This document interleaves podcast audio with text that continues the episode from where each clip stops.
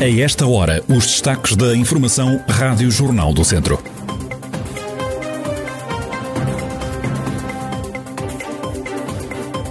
Cachorros, hambúrgueres e batatas fritas vão deixar de ser vendidos nos bares e nas máquinas automáticas das escolas.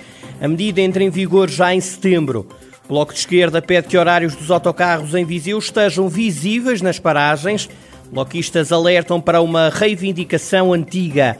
Visitar as torres medievais de Alcofre e de Vilharigues é o desafio lançado pelo município de Vozela.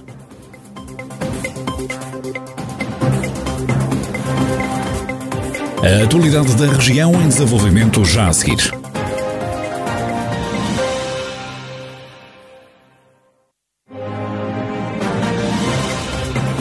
Noticiário Rádio Jornal do Centro, edição de Carlos Esteves. Continua elevado o risco de incêndio no distrito. Esta quarta-feira, dos 24 conselhos, só Lamego, Rezende, Sinfães, Oliveira de Frades, Vozela e Mortágua não estão em risco máximo de incêndio. Encontram-se estes conselhos no risco muito elevado. O distrito de Viseu ficará em alerta laranja até ao final do dia, devido à continuação das condições meteorológicas que aumentam o risco de incêndio. Hambúrgueres, cachorros ou sumos vão deixar de ser opção nas escolas tanto nos bares como nas máquinas automáticas. Rafael Santos. É um verdadeiro stop aos alimentos com gordura e muito açucarados. Sandes de chouriço, croissants, empadas ou batatas fritas vão ficar à porta das escolas públicas já a partir de setembro. Nos estabelecimentos de ensino vai também ser barrada a entrada a hambúrgueres, cachorros quentes ou sumos com açúcar adicionado. O despacho, que já foi publicado em Diário da República, limita a venda de produtos prejudiciais à saúde e faz uma lista com mais de 50 proibidos nas escolas. A ideia é reduzir o consumo de sal, açúcar e cortar em alimentos com elevado valor energético. O governo dá até o final de setembro para as escolas reverem contratos com fornecedores e estas regras entram em vigor dentro de um mês.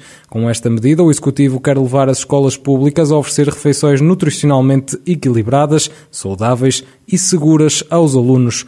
O despacho é claro e refere que as escolas já não deverão ter bolos, pastéis de massa folhada ou croissants.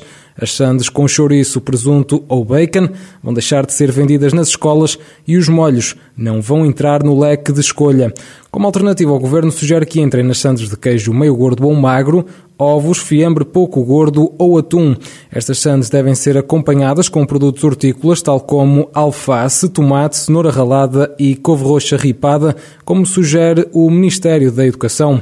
A lista de proibições chega também às bebidas. Passa a ser proibido vender nas escolas públicas refrigerantes de fruta com cola ou extrato de chá, assim como águas aromatizadas, refrescos em pó, bebidas energéticas e preparados de refrigerantes. Em alternativa, os bares serão obrigados a ter água potável gratuita, assim como garrafas de água, leite e iogurtes, ambos meio gordo e magro. Regras que entram em vigor o mais rapidamente possível. O governo quer que já no arranque do ano letivo haja uma verdadeira revolução nos bares das escolas públicas. Os horários dos autocarros em Viseu não estão disponíveis para consulta nas paragens. Esta é uma reclamação do Bloco de Esquerda. Manuela Antunes, candidata do Bloco à Câmara de Viseu, diz que quem não tem acesso à internet ou à aplicação Move fica à espera na paragem sem saber a que horas chega o autocarro. Que a gente saiba, não há nenhuma paragem de autocarro no Conselho todo com horários. Ou seja, só quem tiver a aplicação aquela célebre aplicação, que, e bem, nós temos que acompanhar as tecnologias, mas não podemos é ter as tecnologias eh, primeiro e depois termos a, a, situação mais real, ligada à vida real das pessoas, resolvida. E uma pessoa que queira ir para um sítio qualquer de autocarro tem que ficar ali à espera na paragem sem saber muito bem a que horas é que vem o seu autocarro, a não ser que se desloca à central de caminhonagem para confirmar eh, os horários do autocarro. Manuel Antunes reforça que este é um assunto já antigo e que as respostas tardam em chegar. Este assunto já foi levado à Assembleia de Freguesia, já foi levado à Assembleia Municipal e realmente a resposta é sempre muito interessante. Antes de, de, de haver esta nova aplicação, dizia, ah, porque estamos a organizar a nova aplicação, depois era a questão dos horários, estavam sempre a mudar, porque estávamos em tempos de pandemia, e realmente as pessoas que não têm estas aplicações e não têm internet e não são obrigadas a ter, têm a sua vida um pouco complicada, não é? Porque nunca sabem muito bem a que horas é que chega o autocarro para ir para a sua residência ou para a deslocação do, do trabalho. Manuela Antunes, candidata do Bloco de Esquerda à Câmara de Viseu, os bloquistas reclamam que os horários dos autocarros devem estar visíveis nas paragens do Conselho. A Rádio Jornal do Centro contactou a autarquia que remeteu uma resposta para mais tarde. Visitar as torres medievais de Alcofre e de Vilharigues é o desafio lançado pelo município de Vozela. A iniciativa chama-se Dia Aberto e acontece às quartas, sextas e domingos deste mês de agosto.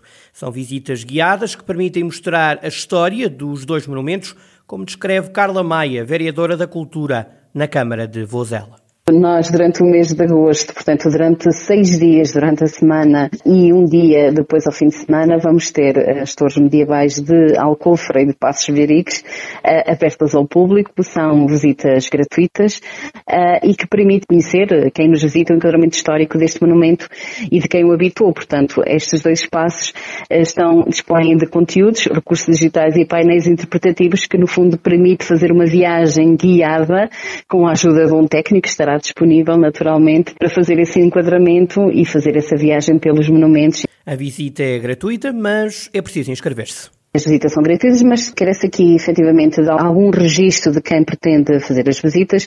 Isto porquê? Porque atendendo também à situação de Covid que se vive atualmente e de forma a garantir aqui as condições de segurança, termos mais ou menos uma noção de, de quantas pessoas a que nos visitam e em que períodos do dia ou das horas a que nos visitam, de forma que nós conseguirmos, eh, eh, portanto, dar aqui cumprimento àquilo que são as regras da Direção-Geral da Saúde e que permitam usufruir em pleno destes espaços. As inscrições devem ser feitas através do posto do turismo de Vozela às quartas e sextas-feiras. As visitas decorrem das duas às cinco e meia da tarde. Aos domingos, a visita começa às duas e termina às seis da tarde. O Zigor Fest volta à cidade de Lamego entre 25 e 28 de agosto. Estão planeados vários concertos, intervenções artísticas espalhadas pela cidade. O festival decorre em vários espaços, como o Teatro Ribeiro Conceição, o Castelo Alameda.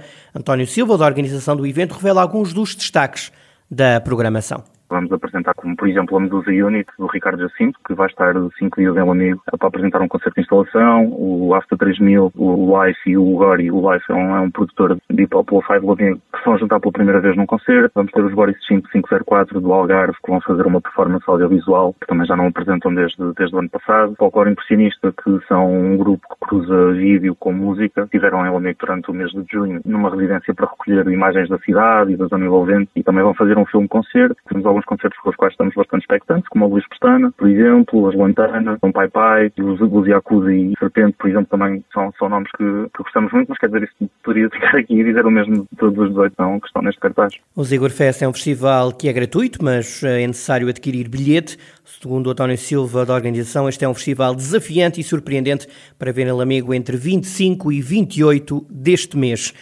Mais de uma dezena de cadeiras de rodas ocuparam uma das artérias mais movimentadas de Vila Nova de Paiva. Os lugares que as cadeiras de rodas ocuparam são espaços onde habitualmente estacionam condutores sem qualquer tipo de deficiência. A ideia é sensibilizar a população para os direitos da pessoa deficiente, numa troca de papéis, como explica António Severino, diretor técnico do CLDS, que organizou a iniciativa. Isto que estamos aqui a fazer é sensibilizar através de, da surpresa. Ou seja, ocupamos estes lugares que normalmente são lugares de estacionamento normais, digamos assim, uh, com cadeiras de rodas para chamar a atenção do que muitas vezes acontece, que é o inverso, ou seja, as pessoas com deficiência chegarem aos lugares de estacionamento que lhes estão destinados e estarem ocupados por carros de cidadãos que não têm qualquer eh, problema. Portanto, e através dessa surpresa e até choque, digamos assim, pretendemos uh, chamar a atenção e alertar a população para que tenham um comportamento mais ético e de cidadania e para que respeitem os lugares de estacionamento eh, das pessoas com, com deficiência e com mobilidade reduzida.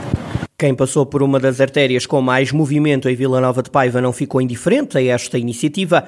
Paula Costa foi uma das condutoras abordadas. Acho muito bem, porque por, por, às vezes há, há um, condutores que não se importam nada de estacionar no lugar dos deficientes, uma vez que não são deficientes. E isso uh, prejudica quem quer lá estacionar.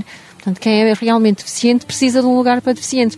Até porque em cima do passeio, muitas vezes estacionam e os deficientes não conseguem subir nem descer. Uma das coisas que mais surpreendeu os condutores foi as implicações legais para quem estaciona indevidamente nos lugares destinados a pessoas com deficiência.